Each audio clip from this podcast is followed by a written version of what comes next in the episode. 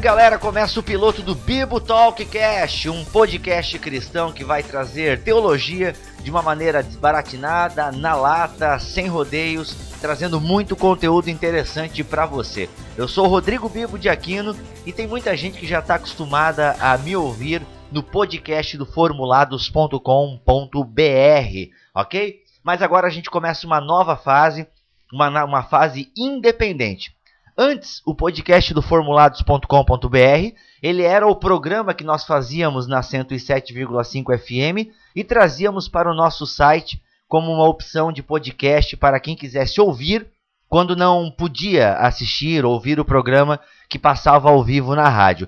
Como nós não estamos mais na 107, nós saímos da 107, pedimos para sair da emissora, a gente agora vai, vai fazer um trabalho independente e o formulados.com.br também é, daqui a pouco não irá existir mais. Surgirá um novo site, você que acompanha o Formulados vai, é, vai saber qual é o novo site que vai surgir.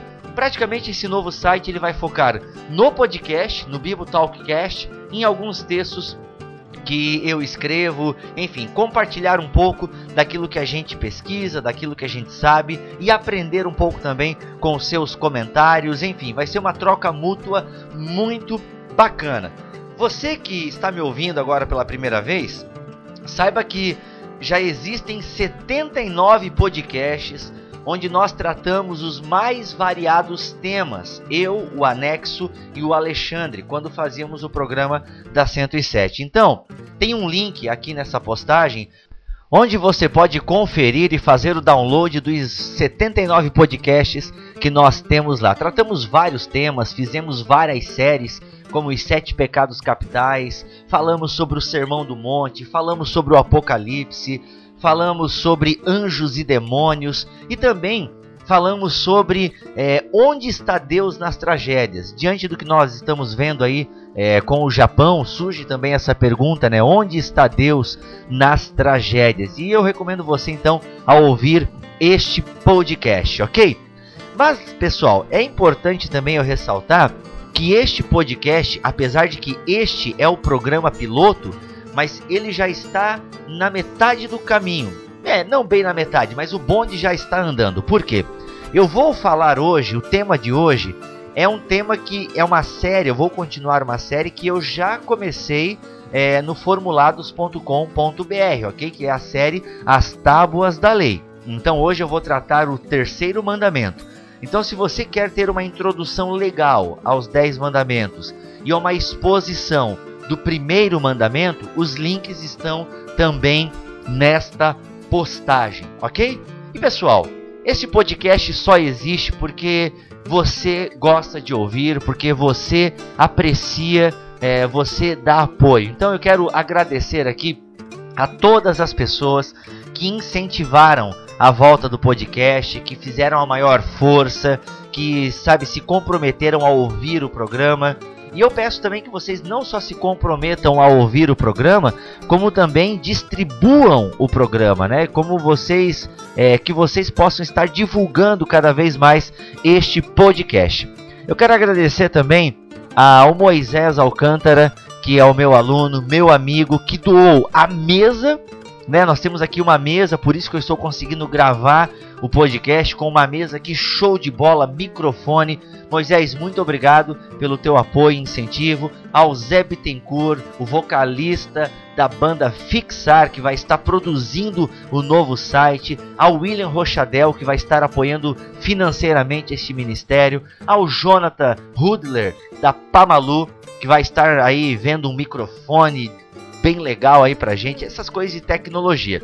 Galera, muito obrigado a essas pessoas, a todos vocês que apoiaram, que apoiam e que sempre apoiarão aí o podcast que eu estou fazendo, elaborando, pensando, estudando com o maior carinho aí para vocês. Então vocês estão percebendo que a qualidade ela está um pouco inferior aos demais podcasts. Né? Nós não temos toda aquela estrutura, mas aos poucos nós vamos estar melhorando. Eu já estou vendo aí um notebook novo, porque o meu notebook tadinho é 80 GB, 512 de memória. É feio, a coisa aqui é feia, é para digitar no Word e navegar na internet mesmo, que é basicamente o meu trabalho. Mas assim, É, a gente vai estar tá adquirindo notebook novo aí com o tempo, uma placa de áudio. A gente vai precisar também aí que me disseram que se eu colocar uma placa de áudio, né, é, externa junto com a mesa vai ficar uma qualidade show de bola. E sem contar que eu estou aprendendo a mexer aí no Adobe Audition, que é o programa que eu estou usando para fazer as edições. Beleza, pessoal? Eu espero que você goste, é que você goste da maneira com que a gente aborde os temas. Vamos ter aqui convidados, lembrando que o anexo, ele agora está aí em preparativos de casamento. E como a gente também não vai mais ter a internet ao vivo, aquela coisa toda, é bem provável que só de vez em quando o anexo apareça por aqui.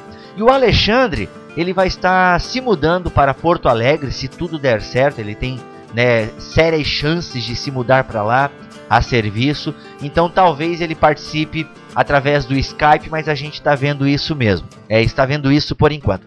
Então, pessoal, é, vai ser eu por enquanto aí, trazendo, vai ser mais um monólogo teológico, talvez, este momento. E eu tenho certeza que você vai mandar o seu e-mail, vai participar comigo e tal. Onde você participa? Eu criei o e-mail bibotalk.yahoo.com.br bibotalk.yahoo.com.br É B-I, B-O, é O no final, ok? Não é A, é B-I, B-O, T de tatu, A de amor, L de laranja e K de Ford K. Ok? Então é bibotalk.yahoo.com.br. No podcast vai ter um momento em que eu vou ler os e-mails né, das pessoas que contribuem, que mandam dúvidas, que mandam elogios, críticas. A gente vai estar compartilhando o e-mail com a galera aí. E eu, eu quero muito que você mande o seu e-mail, compartilhe as suas impressões. Esse podcast ele vai ser mais direto, a gente não vai precisar tocar música, vai ser direto ao ponto mesmo, ok, pessoal? Então começa agora o piloto do Bibo Talk Cast.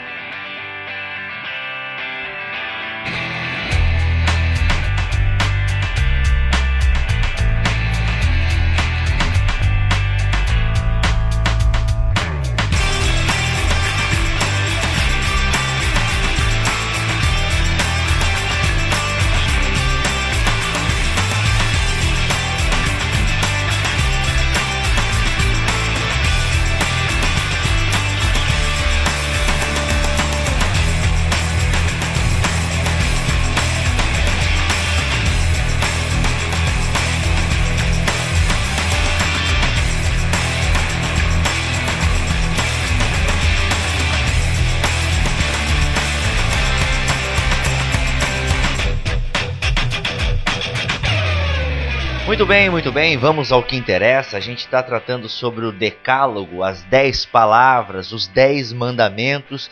E em síntese a gente pode dizer o quê? Que o ponto culminante da aliança feita por Deus com o povo de Israel é justamente a, essa norma ética, essa norma ética fundamental que é expressa pelo Decálogo, os dez mandamentos. Nós já falamos bastante sobre isso no primeiro episódio da série As Tábuas da Lei. Como já disse, você encontra o link aqui nessa postagem. Só dando uma síntese para vocês é, ficarem por dentro, mas os três primeiros mandamentos eles referem-se às relações do homem com Deus.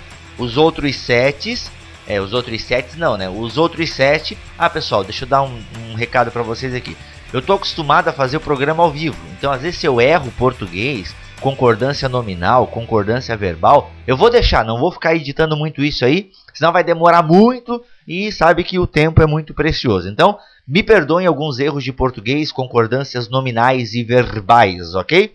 Voltando então, os primeiros três referem-se ao relacionamento entre o ser humano e Deus, e os demais, né, os outros sete, eles referem-se a À vida em sociedade, a relação do homem com o seu próximo. Daí a menção é, do duplo mandamento feita por Jesus em Mateus 22, 37 e 40. Como é que Jesus resume ah, os dez mandamentos, de certa forma? Ele fala que nós devemos amar a Deus sobre todas as coisas e ao próximo como a nós mesmos. Então, ou seja, diz respeito à minha relação com Deus e à minha relação com o próximo. E os dez mandamentos são é, leis são normas éticas que Deus passa para o seu povo, tudo com a intenção de preservar a vida. A única intenção de Deus em passar os dez mandamentos é a preservação da vida. Os mandamentos nos mostram que Deus leva em conta toda a vida, estabelece normas que governam a vida familiar, impedem é, impõem o respeito pela vida humana, regulam a vida sexual, a propriedade, a palavra e o pensamento. E aqui eu digo, fomos criados por Deus, só Ele pode nos dizer como devemos nos comportar. Ainda que nos Dez Mandamentos a gente não encontre o todo da ética bíblica, certamente é nele que nós encontramos uma base algo fundamental para a existência até mesmo cristã. A ética cristã bebe nos dez mandamentos, ok, pessoal? Então não vou falar muito mais porque tudo isso eu já disse no primeiro episódio desta série. Então, o que significa quando Deus diz lá em Êxodo capítulo 20, versículo 7, eu leio na versão NVI: Não tomarás em vão o nome do Senhor, o teu Deus, pois o Senhor não deixará impune quem tomar o seu nome em vão. Nós não sabemos qual é a punição, mas sabemos que aquele que tomar o nome de Deus em vão será de alguma forma punido. É, isso é muito sério. Mas nós precisamos entender o que é tomar o nome de Deus em vão. Nós precisamos saber para não cometer este erro. Muitas pessoas pecam porque não conhecem as escrituras. Se eu conheço as escrituras, é, eu posso ter uma vida mais reta. Não que eu não vá pecar, é claro, óbvio que eu pecarei, mas muitos pecados eu posso deixar de cometer se conhecer adequadamente as Escrituras. Mas nós precisamos então, antes de mais nada, saber qual é o nome de Deus, que nome que Deus revelou para o seu povo. E não somente saber qual o nome, mas o que significa esse nome, o contexto da revelação desse nome.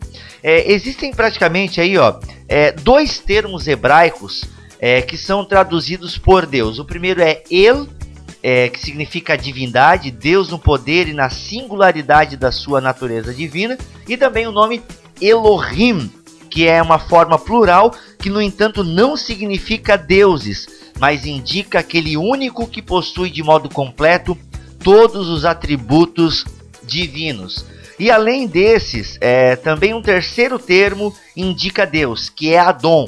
Este descreve Deus como soberano. Então são nomes que são traduzidos por Deus é, em nossa Bíblia, em nossa Bíblia na língua portuguesa, ok? Se é na nossa língua, é óbvio que é na língua portuguesa. E é interessante, mas que é interessante a gente perceber que existe um nome pessoal que foi revelado para Moisés no momento do seu chamamento, no momento crucial quando ele estava pedindo orientação de Deus, a libertação do Egito, e este nome é Iavé.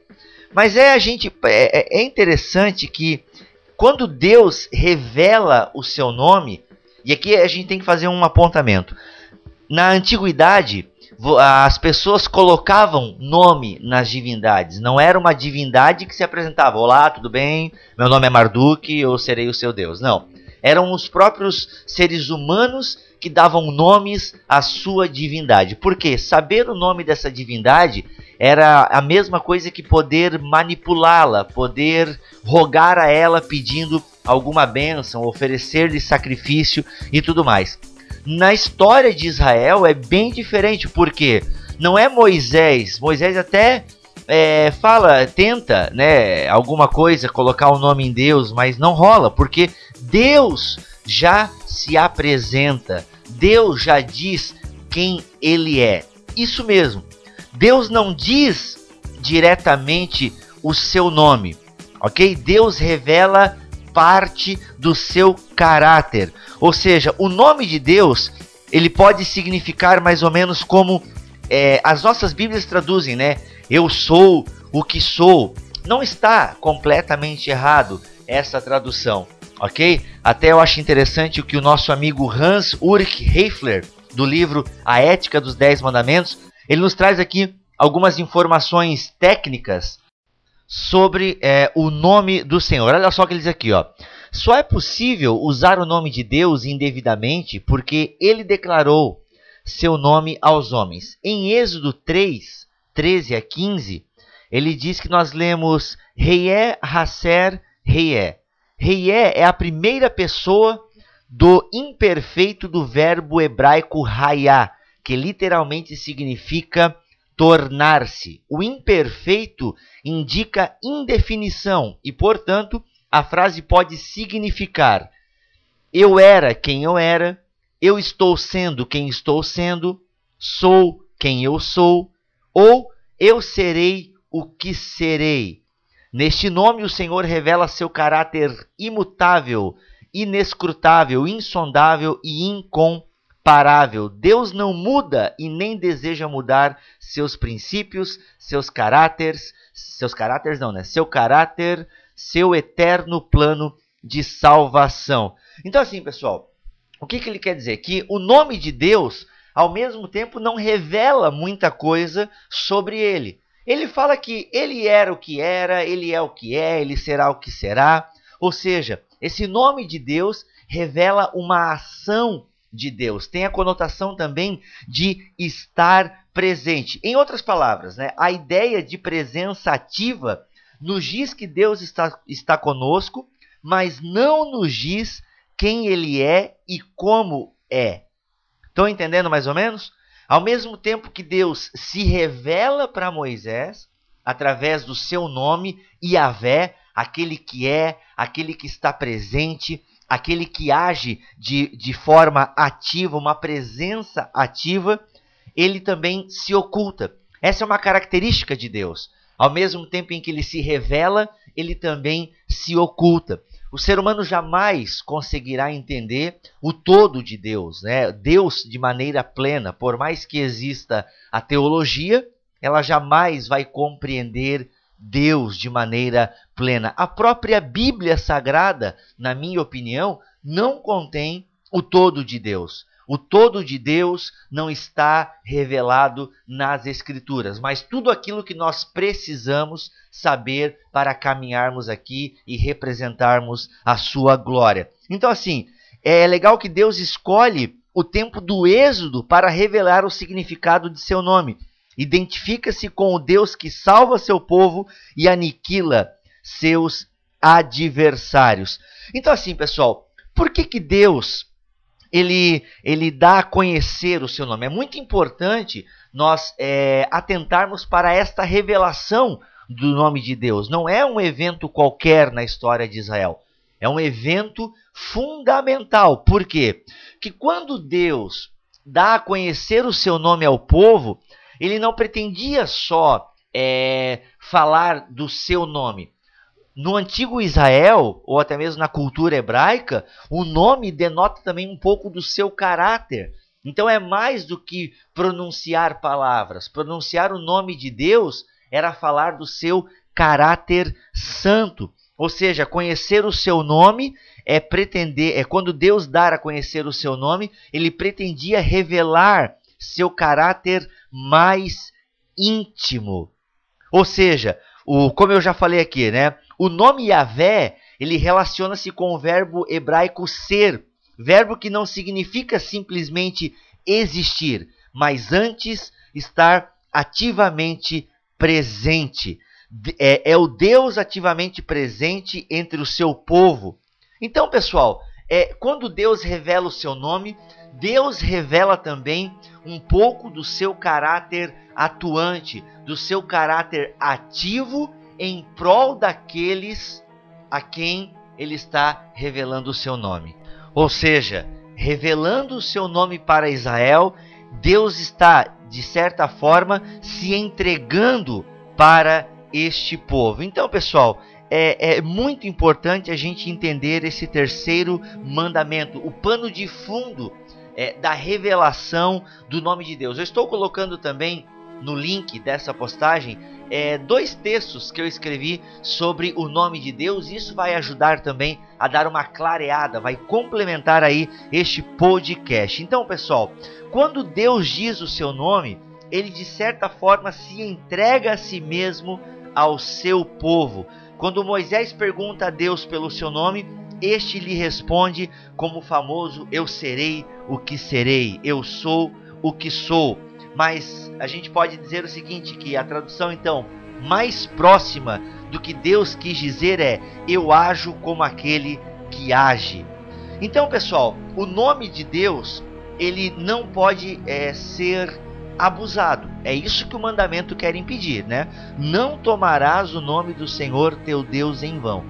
Mas ao mesmo tempo em que é, nos proíbe a não utilizar de maneira vã este nome, não quer dizer que nós não possamos utilizar esse nome. Pelo contrário, a forma correta que Deus ensina o povo é justamente para motivar o povo que usem esse nome, que clamem por esse nome, que se relacionem com aquele que possui esse nome.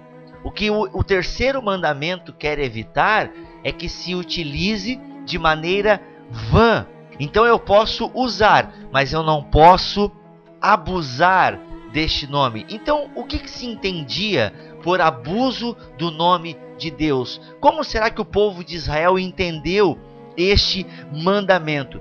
Basicamente, a gente pode dizer que utilizar de maneira vã o nome de Deus é utilizá-lo em perjúrios, falsos testemunhos, e naquela época existiam muitas fórmulas de, de maldição, fórmulas de mágica, feitiçaria.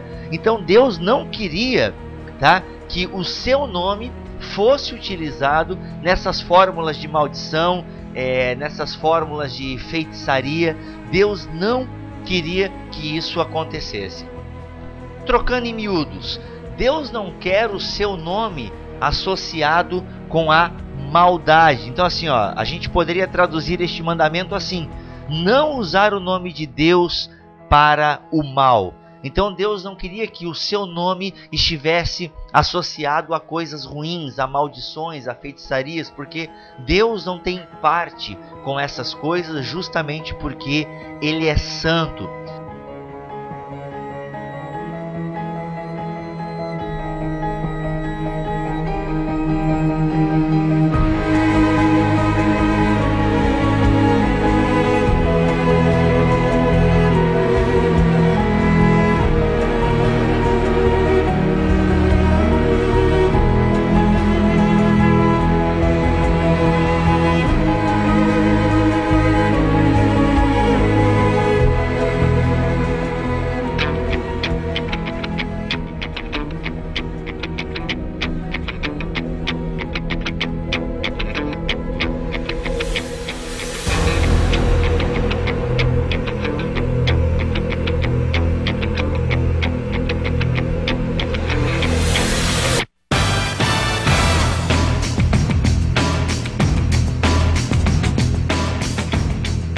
Dando uma atualizada neste mandamento, a gente vai perceber que utilizar o nome de Deus em vão vai muito além do que em momentos de espanto e desespero falar: Meu Deus! Meu Deus!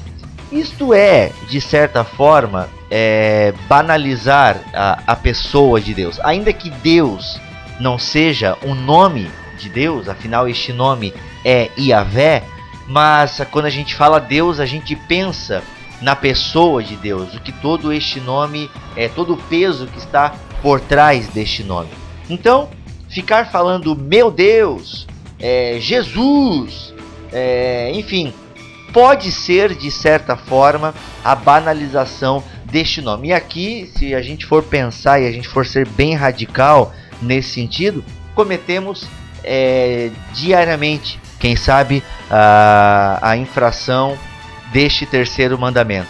Principalmente a galera do movimento pentecostal, da qual eu faço parte, nós brincamos muito às vezes, né? É varão, Deus vai pesar a mão. É varão, Deus daqui, Deus de lá. É Jeová da glória. A gente começa meio que a brincar com essas coisas.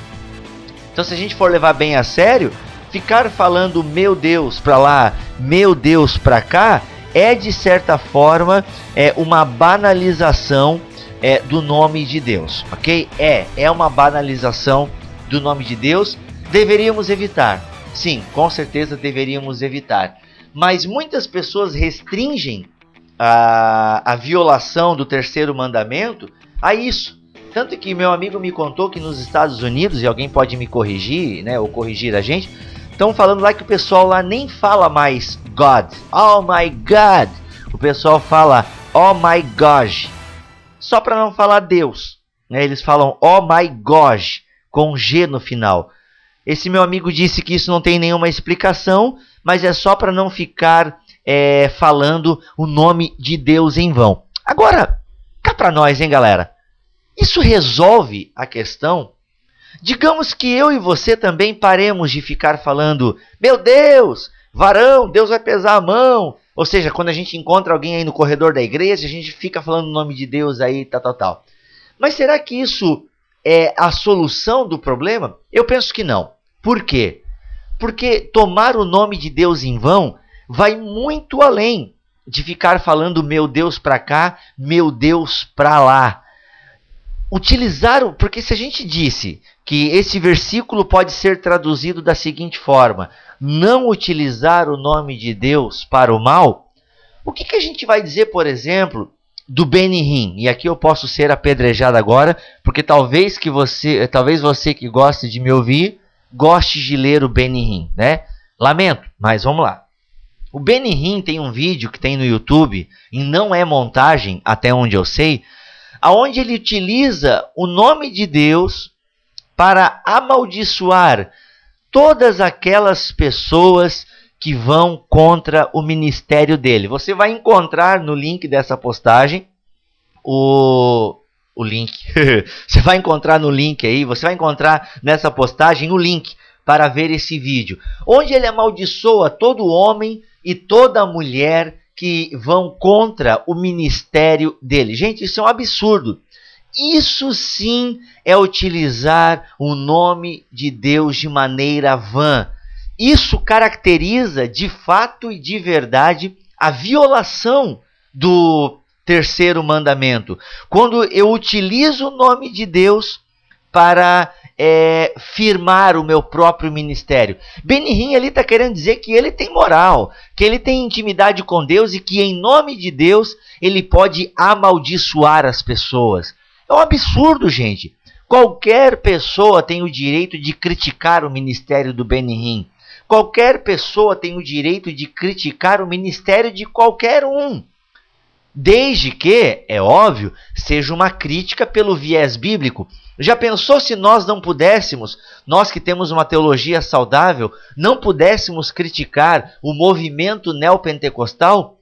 Já pensou se esse o, o maior pastor, é, o pastor da maior igreja neopentecostal, começasse a amaldiçoar?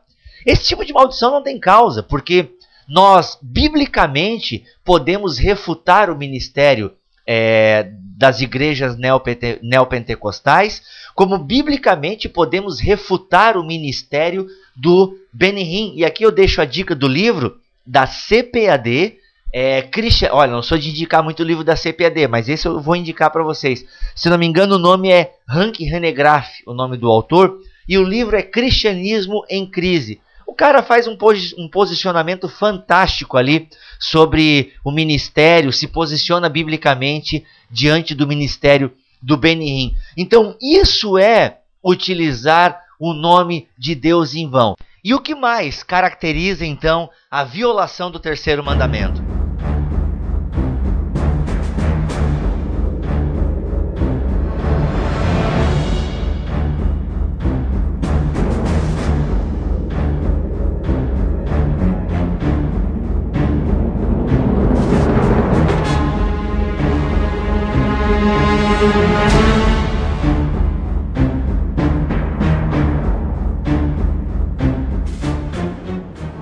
Qualquer atitude fraudulenta em nome de Deus é violar o terceiro mandamento. O que, que isso quer dizer? Que toda ação cristã, ou no nosso caso, que somos cristãos, ou no caso dos judeus, qualquer coisa que eles fizessem que violassem o caráter santo do nome de Deus, caráter este que é revelado pelas Escrituras, era violar o terceiro mandamento. Então, assim, ó, ações fraudulentas, ações maléficas, mentirosas e falsas, era violar este mandamento. Vamos pensar, eh, se a gente olhar por essa ótica, a gente vai ver que a vida cristã que não glorifica o nome de Deus é a violação do terceiro mandamento. Quantos obreiros, quantas obreiras, pastores, em nome de Deus, fazem, cometem atrocidades com os seus membros? Eu conheci pastor que, por motivos é, banais, tiraram é, pessoas da comunhão. Né? Primeiro, com que direito ele tem de tirar alguém da comunhão, da Santa Ceia? Não tem.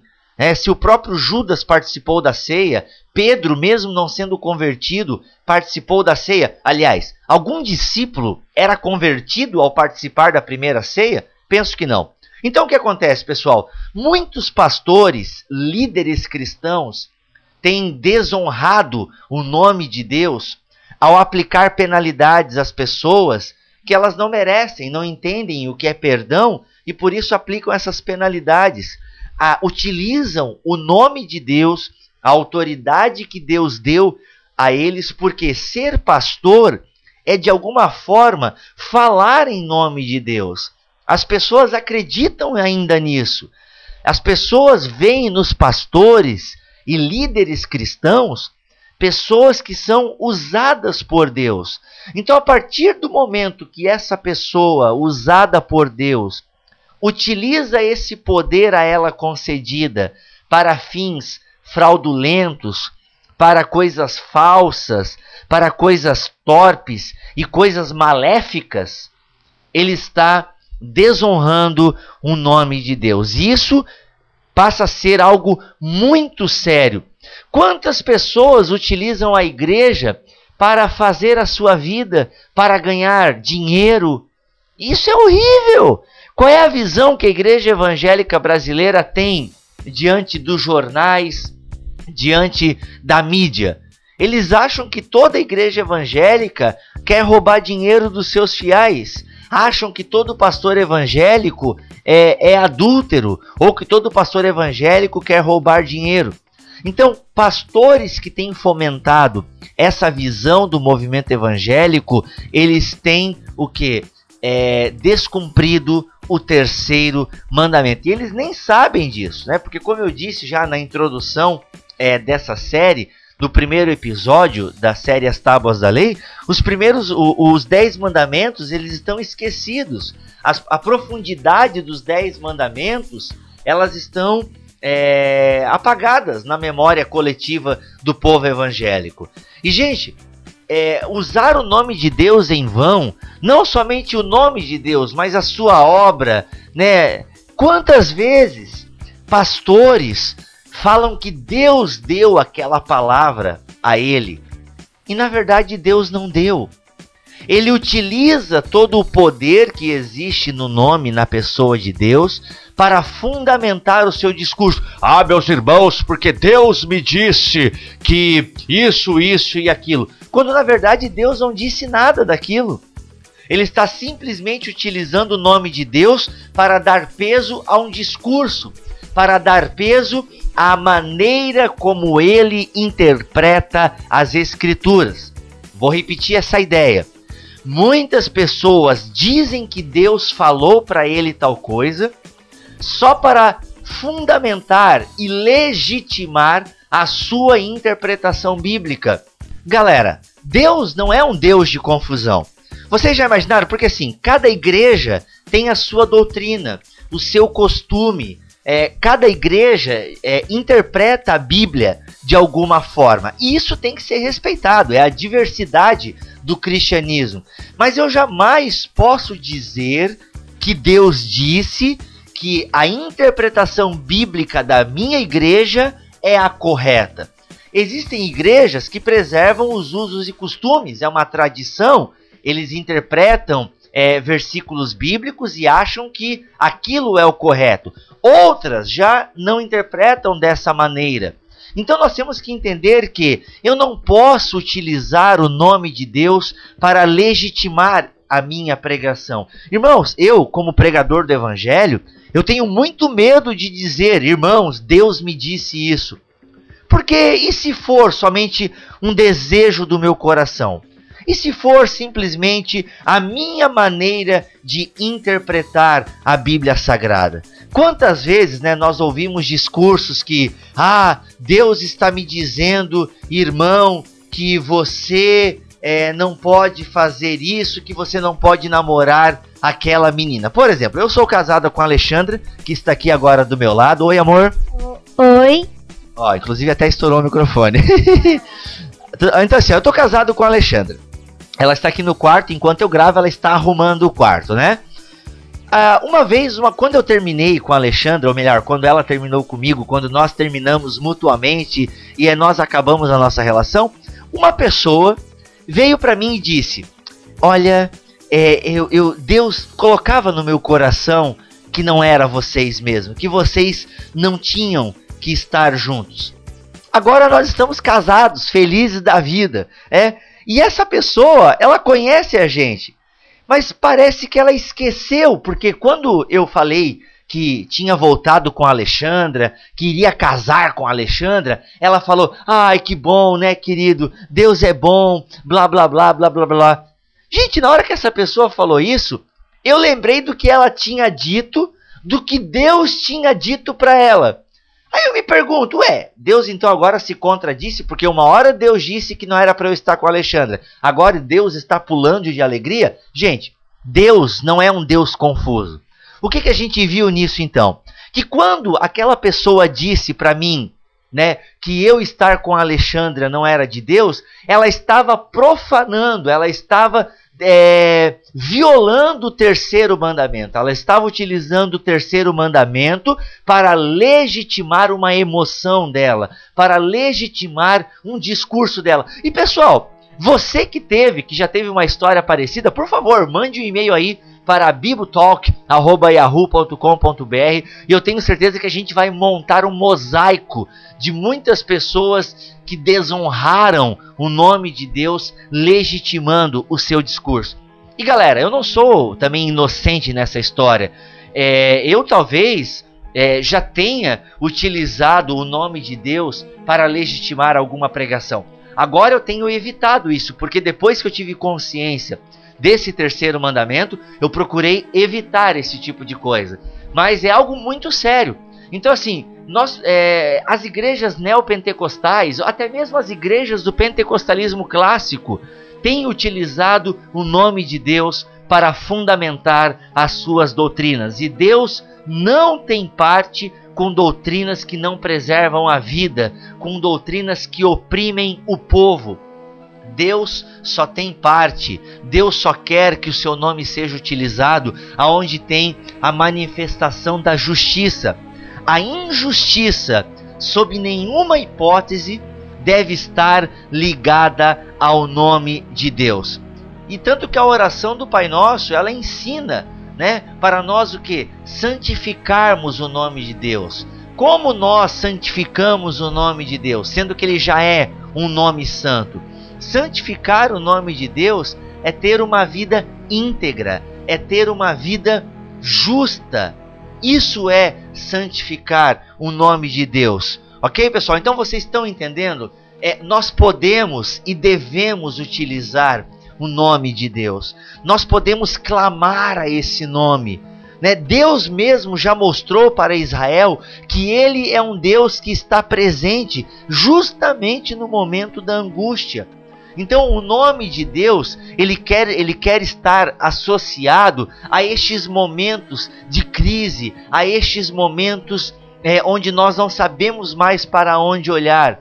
O nome de Deus quer estar associado a uma vida íntegra, a uma vida justa, a uma vida reta. Você não quer tomar o nome de Deus em vão, então você precisa, nós precisamos ler a Bíblia, compreender o que Deus nos pede. Quer saber qual é o modelo de uma vida que agrada a Deus? Olhe para o Sermão do Monte. Inclusive, nós já fizemos uma série sobre o Sermão do Monte. E, e, é incrível, ainda que ali existam coisas que nós não consigamos cumprir, porque de fato é muito difícil, o Espírito Santo nos motiva a cumprirmos. Por quê? O Espírito Santo que é derramado em nosso coração, a Bíblia diz que o Espírito de Deus é derramado no nosso coração, então o que? Ele dinamiza a nossa vida, e ele dinamiza, ele dá poder à nossa vida, justamente para que a gente honre o nome de Deus e não viole o terceiro mandamento. Então nós precisamos o que? Santificar nós precisamos o que? O que é santificar o nome de Deus? É ter uma vida justa, é ter uma vida íntegra. Isso não é tarefa fácil, galera. Isso não é tarefa fácil. É uma tarefa tão difícil que só com a ajuda do Espírito Santo de Deus a gente pode. Então vamos tomar muito cuidado, meus amados. Vamos tomar muito cuidado é, em falar o nome de Deus em vão. Porque o que, que é falar o nome de Deus em vão? É desonrar a Deus com nossas atitudes. Isso é violar o terceiro mandamento, é usar o nome de Deus para fins fraudulentos.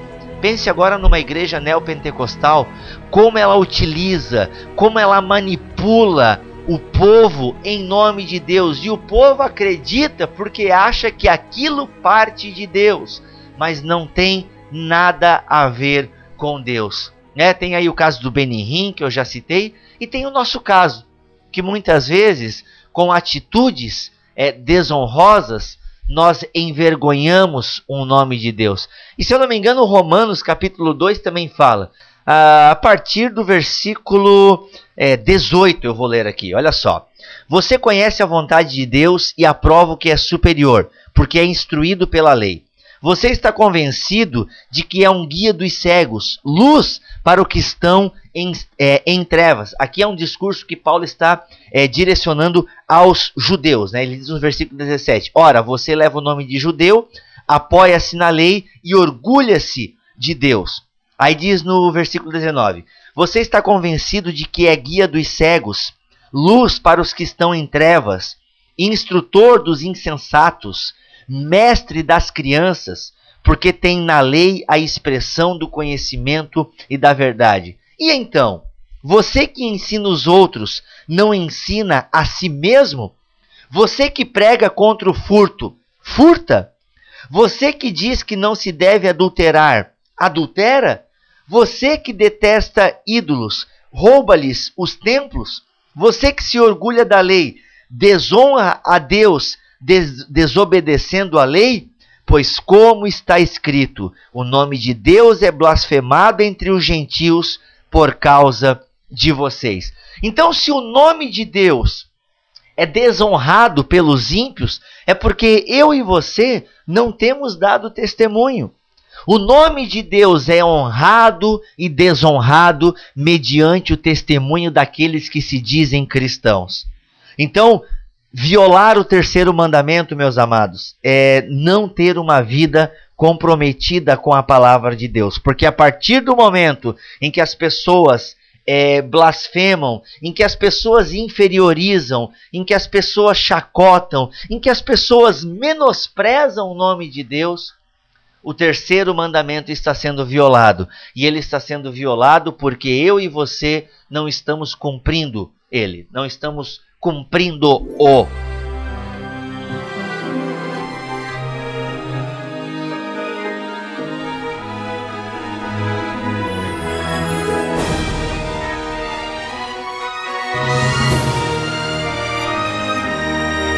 Então fica aí o alerta do primeiro Bibo Talkcast, é o primeiro podcast independente e eu espero que tenha sido muito bom. Eu também fiquei nervoso, apesar de não ser ao vivo, rola aquele nervosismo. Eu gravei aqui no quarto, num quarto do meu apartamento, tive que fechar a porta, as janelas, passei calor, mas eu espero que tenha valido a pena. Eu espero a sua crítica, a sua contribuição no bibotalk@yahoo.com br. Então, pessoal, até semana que vem nós vamos continuar né, com essa série As Tábuas da Lei. Espero que você esteja gostando. E se você não estiver gostando, é só você não ouvir mais. Ou você pode mandar um e-mail, né? Ó, não gostei disso, disso e daquilo, e você pode sugerir temas para que a gente estude e prepare este podcast. Beleza, pessoal? Até semana que vem, se Deus quiser e assim permitir, ore por esse ministério para que ele continue abençoando muitas vidas. Eu agradeço a sua audiência